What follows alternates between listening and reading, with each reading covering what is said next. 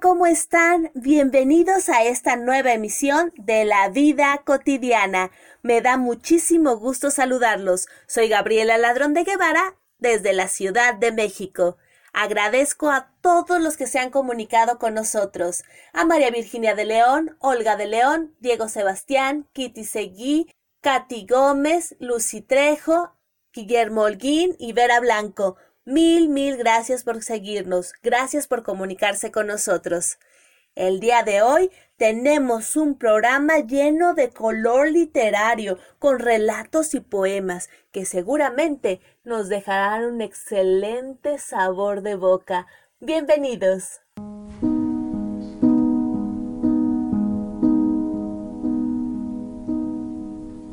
Continuamos con La vida cotidiana de Radio Nuestra América, a cargo de Gabriela Ladrón de Guevara.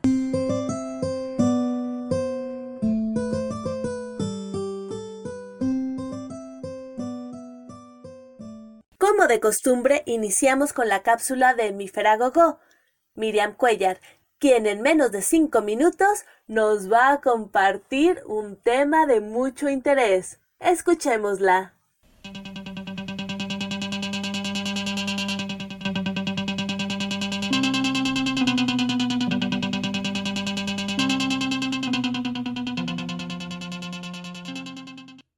Hola, hola, les saludo desde la nueva Ciudad de México, esa que tiene la más apapachadora gente, pero al mismo tiempo la más indiferente.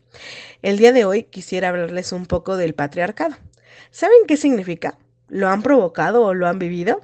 Bueno, les voy a explicar un poco, con la finalidad de saber cómo podemos mejorar como personas.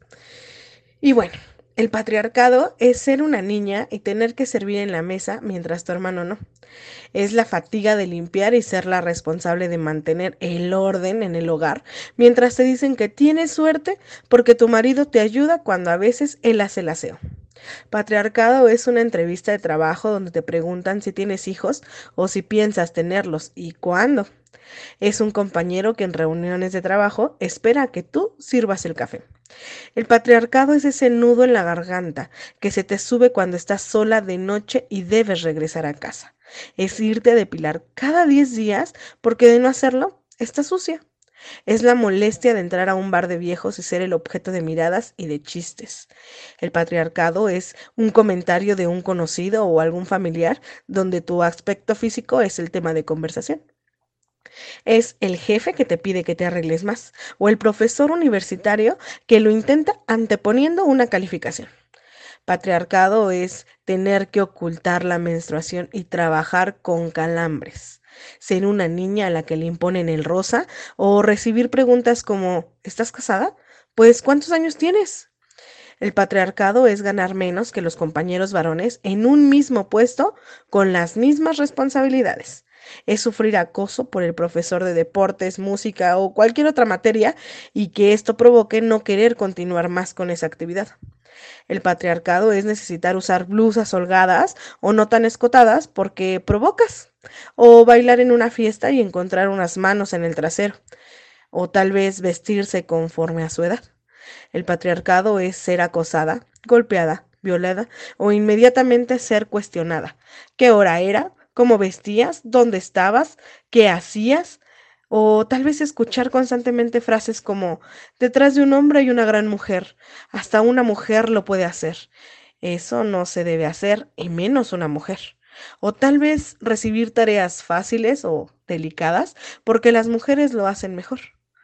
Y finalmente, no porque la lista ya haya terminado, pero porque el patriarcado es tener que escuchar hombres que te explican cada día que el patriarcado no existe.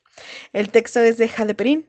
Y bueno, espero que les guste y que recuerden que el patriarcado existe y no depende únicamente de los hombres, sino también de las mujeres que nos ayuden a poner límites y a no repetir patrones. Les mando un abrazo enorme a donde quiera que me escuchen y les agradezco, también a Gaby, obviamente, por darnos un espacio en este su programa para compartir un poco de mí. También aprovecho para invitarlos a escucharnos y vernos en Facebook todos los viernes en punto de las 8.30 de la noche en Podcast de Construcción con Gaby, que también es nuestra conductora, y los jueves a las 8 de la noche en la misma plataforma escuchar al psicoterapeuta Rubén. Y bueno, me despido de ustedes, no sin antes recordarles no bajar la guardia y aprovechar todo el tiempo con sus seres queridos. Los quiere mi Feragogo. Regresamos contigo, Gaby. Mil gracias, Mifer. Como siempre, nos dejas pensando y con mucho para reflexionar. A Miriam Cuellar la pueden seguir en Inclusión Creativa, la página de Facebook, o también escucharla todos los viernes en Podcast de Construcción a las ocho y media de la noche, hora de la Ciudad de México, por medio de Facebook en la página del mismo nombre, Podcast de Construcción. Mil gracias, Mifer.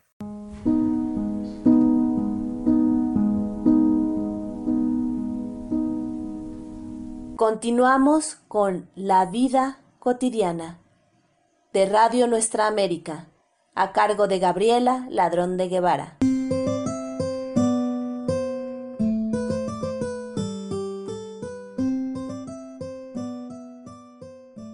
María Luisa Bimbert, una de nuestras invitadas favoritas, nos trae hoy ¿Cómo llegó la lectura a mi vida? Escuchémosla. Este es un un texto que escribí y ojalá les guste. Soy Mari Bimber, Fortín de las Flores, Veracruz. ¿Cómo llegó la lectura a mi vida? Como hija única y de padres conservadores y grandes, debo decir que mi madre me trajo al mundo de chiripada. En la menopausia, fui niña solitaria que me entretenía en leer cuentos de un libro regalo de mi papá. Se llamaba Ramillete de Cuentos Infantiles los cómics de Lorenzo y Pepita, y la pequeña Lulú, Superman y yo soñaba con ser la Luisa Lane, novia de Superman. Posteriormente los cuentos de Archie, la sección del dictamen, Trucutú, el mago Mandrake. Aún recuerdo con cuánta emoción esperaba el cuento que me compraban el domingo después de salir de misa. Esas tardes de domingo las disfrutaba la lectura del cómic que releía durante la semana. Los domingos también eran esperar en la radio de 7 de la noche el programa de Cricri, el grillito cantor, y después de merendar una rica bomba de pan dulce con frijoles refritos, mi mamá escuchaba la hora nacional en la radio y me daban 20 centavos para cerrar el domingo. Con el cuento de Cachirulo, como no teníamos televisor, la vecina de enfrente nos permitía ver televisión nos vendía cubitos y gelatinas. En esos años no todos teníamos televisión y la familia Novoa se le llenaba su salita con la chiquillería que asistíamos para mirar el cuento. Lo patrocinaba el Chocolate Express con un trenecito y una tonadilla que aún permanece en mi recuerdo. La lectura llenaba esos espacios espacios en solitario que como niña soñaba viajar e imaginar tomada de la mano de los personajes, de repente estar en el laberinto del conejo de Alicia, en la alfombra de Aladino y asistir al baile de Cenicienta. La lectura me permitió perseguir los sueños que tenía. Nuestra vida cambia, llena de instantes de nostalgia, de felicidad pero esas etapas forman parte de la riqueza interior del ser humano. Gracias. Mil gracias, María Luisa. Excelente testimonio y anécdota. Te agradezco muchísimo que lo compartieras con nosotros. María Luisa es una escritora, narradora, gestora cultural y promotora de lectura de Fortín de las Flores, Veracruz, México y generosamente comparte con nosotros su creación literaria. Mil gracias, María Luisa.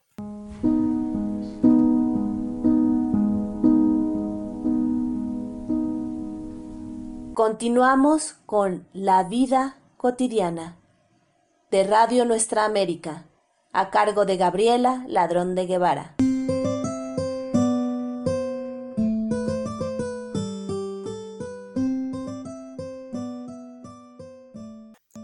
María Elena Cano, la coordinadora del grupo Bululúes Narradores de Historias de aquí, de la Ciudad de México, nos comparte una leyenda maya. Escuchémosla. Yo soy María Elena Cano Hernández, narradora oral, lectora en voz alta y coordinadora del grupo Bululúes Narradores de Historias. Y agradezco el espacio a su anfitriona, Gabriela Ladrón de Guevara de León y les voy a compartir una leyenda maya. El perro y Cascabal. Había un perro al que su dueño siempre le pegaba. Por eso Cascabal, que era el espíritu del mal, quiso aprovecharse de las circunstancias para llevarse un alma consigo. Le dijo al perro que se escapara de los malos tratos de su amo, porque seguramente no lo quería de verdad. El perro se negó diciendo que no cometería tal traición. Pero el espíritu insiste hasta convencerlo. Y para eso el perro le tendría que dar su alma. El perro le pide a cambio de su alma un hueso por cada uno de los pelos que tiene en su cuerpo, y le ordenó a Cascabal que comenzara a contar. Contó hasta que el perro se acordó de su amo y saltó para que perdiera la cuenta diciendo que no aguantaba las pulgas.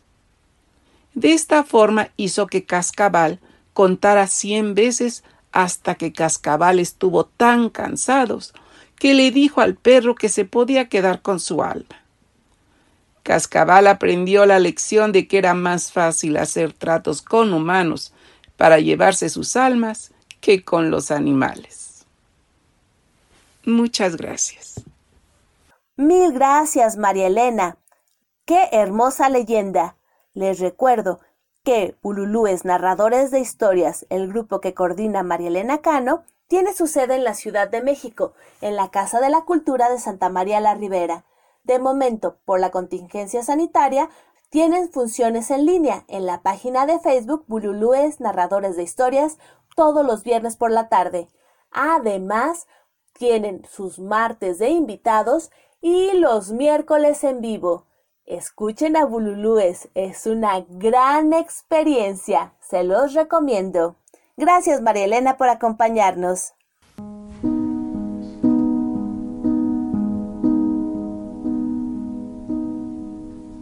Continuamos con La vida cotidiana de Radio Nuestra América, a cargo de Gabriela Ladrón de Guevara.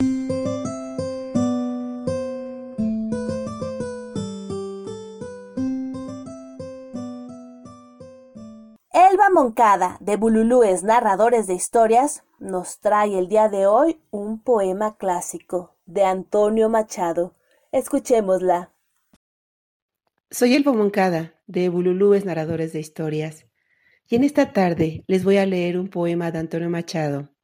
Se titula Caminante, no hay camino, que posteriormente Joan Manuel Serrat convirtiera en una hermosa canción. Caminante, son tus huellas el camino y nada más. Caminante, no hay camino, se hace camino al andar. Al andar se hace el camino y al volver la vista atrás se ve la senda que nunca se ha de volver a pisar. Caminante, no hay camino, sino estelas en la mar. Todo pasa y todo queda, pero lo nuestro es pasar pasar haciendo caminos, caminos sobre la mar. Nunca perseguí la gloria, ni dejar en la memoria de los hombres mi canción. Yo amo los mundos sutiles, ingrávidos y gentiles, como pompas de jabón. Me gusta verlos pintarse de sol y grana, volar bajo el cielo azul, temblar súbitamente y quebrarse. Nunca perseguí la gloria, Caminante, son tus huellas el camino y nada más. Caminante, no hay camino, se hace camino al andar. Al andar se hace camino y al volver la vista atrás se ve la senda que nunca se ha de volver a pisar. Caminante, no hay camino, sino estelas en la mar. Hace algún tiempo en este lugar donde hoy los bosques se visten de espinos. Se oyó la voz de un poeta gritar, Caminante, no hay camino, se hace camino al andar. Golpe a golpe, verso a verso. Murió el poeta lejos del hogar, le cubre el polvo de un país vecino. Al alejarse le vieron llorar, Caminante, no hay camino, se hace camino al andar. Golpe a golpe, verso a verso. Cuando el jilguero no puede cantar, cuando el poeta es un peregrino, cuando de nada nos sirve rezar. Caminante, no hay camino, se hace camino al andar. Elba Moncada, de Bululúes Narradores de Historias. Qué bella declamación, Elba, y con tu voz tan elegante se oye fascinante. Gracias, Elba. Elba es integrante de Bululúes Narradores de Historias y como ustedes saben, pueden escucharla los viernes en las funciones de Bululúes, todos los viernes por la tarde en la página de Facebook Bululúes Narradores de Historias.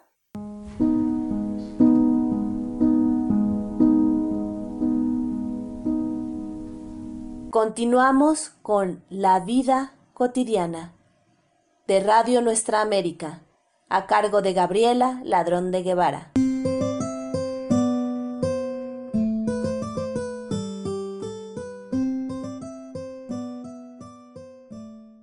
Guillermo Holguín nos trae con su peculiar estilo una narración. Escuchémosla. La casa del poeta de Oriente Mulá Nasruddin. Un hombre estaba muy borracho, dormido en una pared. ¿Cuánto has bebido, hombre? le preguntó. He bebido todo lo que estaba en este cántaro. Qué pena, aparte de borracho, eres descarado. Levántate y acompáñame a la cárcel. ¿Para qué quieres que vaya a la cárcel? Si me levanto, me voy a descansar a mi casa. Mil gracias, Guillermo. Excelente narración. El doctor Guillermo Holguín es un narrador oral, declamador y doctor jubilado, que una vez que se retiró de la medicina, descubrió una vocación nueva en la narración oral afortunadamente para nosotros, porque nos comparte sus bellos relatos. Mil gracias, doctor Guillermo.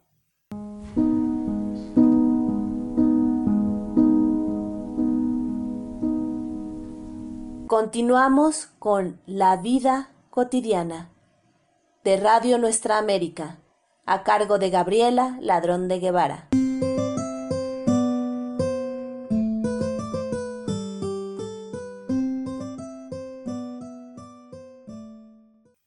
Elizabeth Martínez de la Ciudad de México, nuestra querida madrina, nos presenta el libro vacío. Vamos a escucharla. Un saludo cordial desde la Ciudad de México. Soy Elizabeth Martínez Gómez. De la escritora mexicana Josefina Vicens, un fragmento de su libro vacío. Un día, lo recuerdo muy bien. Estuve tentado de escribir con grandes letras. A veces me arrepiento de haberme casado. Me alegro no haberlo hecho porque es mentira. No estoy arrepentido. Lo que pasa es que en ocasiones, cuando me quedo solo, cuando ellos duermen ya y, sé que están descansando seguros y tranquilos, Retrocedo en el tiempo y en mí mismo y me encuentro con quien era yo antes, cuando aún no los tenía. Cuántos deseos no realizados sobreviven tenuemente en mí y aparecen de pronto, aunque amortiguados por la larga y espesa distancia. Recuerdo, por ejemplo, mi decisión de ser marinero. Nada en el mundo me hará cambiar de idea. pensaba yo entonces. Tenía catorce años, vivíamos en la costa. Una noche, mientras cenábamos, anuncié firmemente mi propósito. Aún veo los ojos de mi madre. Expresaban tal congoja que me dio la impresión de que en el tiempo brevísimo que transcurrió entre mis palabras y su mirada, había presentido mi destino y contemplaba a un hijo muerto. Pero no dijo nada. Mi padre, en cambio, pronunció un dramático discurso del que solo pude entender que yo era el único hijo hombre la esperanza de su vejez y el protector de mis hermanas. Recuerdo que a medida que mi padre hablaba, me invadía una especie de asfixia por lo que decía y por cómo lo decía. Fue la primera vez que sentí el horror de estar encarcelado, condenado sin remedio. Esa misma noche, cuando todos se acostaron, salí de casa. La playa estaba solitaria y oscura. Me tendí en la arena. Sollocé inconsolable por lo que se me moría antes de haberlo vivido. Sin saberlo, creyendo que lloraba por mí, en realidad lloraba por los más agrios dolores del hombre, el amor y el adiós. No me gusta acordarme de aquello, no me gusta referirme a ese adolescente de entonces que no podía imaginar que muchos años después estaría hablando de sí mismo en este tono sordo y apagado. Me desespera no poder escribir más que con mi edad actual. Creo que algunas cosas solo pueden escribirse con mano tersa y la mía, la estoy viendo ahora mismo, tiene ya las arrugas y las manchas de mis años. Tengo miedo de traicionar al muchacho que fui. Lo recuerdo también. Lo siento temblar dentro de mí limpio y brioso. Pero sé, por eso no puedo hacerlo, que al pretender hablar de él en este cuaderno tardío, escrito con mano de viejo, aparecerían mis años, mi tedio, mi pequeñez, y que aquel joven espléndido saldrá cubierto de mi ceniza y empañado por ella. Y como no pude darle aliento, como lo ahogué dentro de mí, como poco a poco lo fui cubriendo con esa tierra caliza que ha sido mi vida, como solo pude proporcionarle un sitio tibio a cambio de los ardientes y variados que él deseaba, no quiero hablar de él, no puedo. Pero también pienso que si no hablo de él, que ha sido lo mejor de mí, ¿de qué voy a hablar? ¿De este que soy ahora? ¿De este en que me he convertido?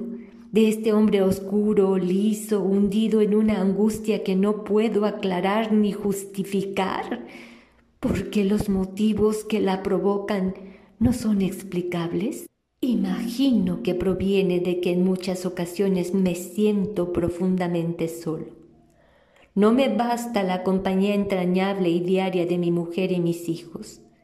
¿Por qué no puedo tener también la de otro hombre cualquiera, la del ser humano que pasa a mi lado casualmente, en el preciso instante en que yo siento un cálido e imperioso anhelo de comunicación? ¿Por qué no puede ser así? ¿Por qué no puede brindarse a cualquiera en su momento único la frescura de una palabra, de un abrazo, de una pregunta? No. Todo lo guardamos para compartirlo, si acaso, con un reducidísimo número de seres humanos, como si los demás no existieran o fueran incapaces de entendernos y amarnos. Camino por una calle cualquiera, otros hombres pasan a mi lado, no los miro ni me miran. Somos iguales pero extraños, tan lejanos como si no transitáramos por la misma calle, con el mismo paso y tal vez con el mismo pensamiento. Somos iguales y yo nunca sabré nada de ellos ni su nombre siquiera. Es entonces cuando me siento extrañamente solo. Pienso que los demás se sienten igual y me asalta un casi irresistible deseo de detener a alguien y pedirle con naturalidad y con mi tierno calor humano, ¿con qué cosa mejor que hablemos un rato? ¿Qué me impide hacerlo? ¿Qué timidez o qué dureza me detienen? Qué frío paraliza mi mano tan dispuesta a tenderse y estrechar otra cualquiera, sin selección, sin premeditación ni antecedente. Pero no lo hago, no lo he podido hacer nunca. Y el impulso se me queda dentro, quieto, silencioso, sin atreverse a vivir, que es como morir antes de la hora. Camino un poco más, dejo pasar todo, apenas si miro de soslayo en torno mío. Y llego a mi casa con la sensación de un gran vacío que pudo llenarse con solo decir una palabra o tender los brazos. No es una forma de piedad, de conmiseración a los demás. Quiero que se me entienda. Es, por lo contrario, una avidez, un incontenible anhelo de hombres, de voces, de vidas. Entonces me hundo en mí mismo, pero yo soy para mí como un pequeño sitio visitado anteriormente, conocido, repasado, caminado hasta la última fatiga. No obstante, es ahí, es a mí mismo a donde llego siempre y me detengo para hablar. Deberías haberle preguntado algo, cualquier cosa, a aquel hombre que parecía tan desdichado. Tal vez estaba solo, tal vez como tú tenía necesidad de hablar. Deberías haberlo hecho, deberías hacerlo todos los días. Piénsalo. Sería como viajar. Tú no viajarás nunca, José García Tú no podrás decir dentro de algunos años, eso me recuerda lo que vi una vez en tal lugar, pero sí podrás recordar lo que me dijo tal día aquel hombre. Mil gracias, Eli, con tu hermosa voz y con tu bello estilo narrativo. Nos regalas imágenes hermosísimas que recreamos en nuestras mentes. Muchas gracias, Elizabeth. Eli es una narradora, declamadora y lectora en voz alta de la Ciudad de México y es una de nuestras colaboradoras más asiduas. Mil gracias, Elizabeth.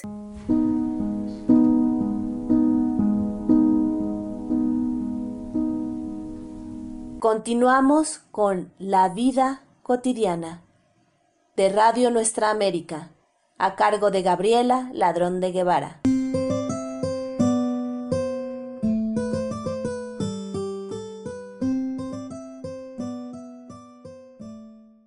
llegado al final de esta emisión. Agradezco muchísimo a todas las personas que se han comunicado con nosotros. A María Virginia de León, Olga de León, Diego Sebastián, Kitty Seguí, Vera Blanco, Guillermo Holguín, Katy Gómez y Lucy Trejo. Mil, mil gracias por estar en comunicación con nosotros. También agradezco a los maravillosos artistas que nos acompañaron el día de hoy. A Miriam Cuellar, mi Feragogó de Inclusión Creativa. A María Luisa Bimbert, María Elena Cano, Elba Moncada, Guillermo Holguín y Elizabeth Martínez. Mil gracias por compartir su talento con nosotros. Les recuerdo, si quieren comunicarse, pueden hacerlo por medio del correo electrónico la vida cotidiana radio gmail.com o bien por la página de Facebook La Vida Cotidiana. Ahí nos pueden mandar inbox y con gusto estaremos en comunicación con ustedes. Muchísimas gracias y nos escuchamos próximamente.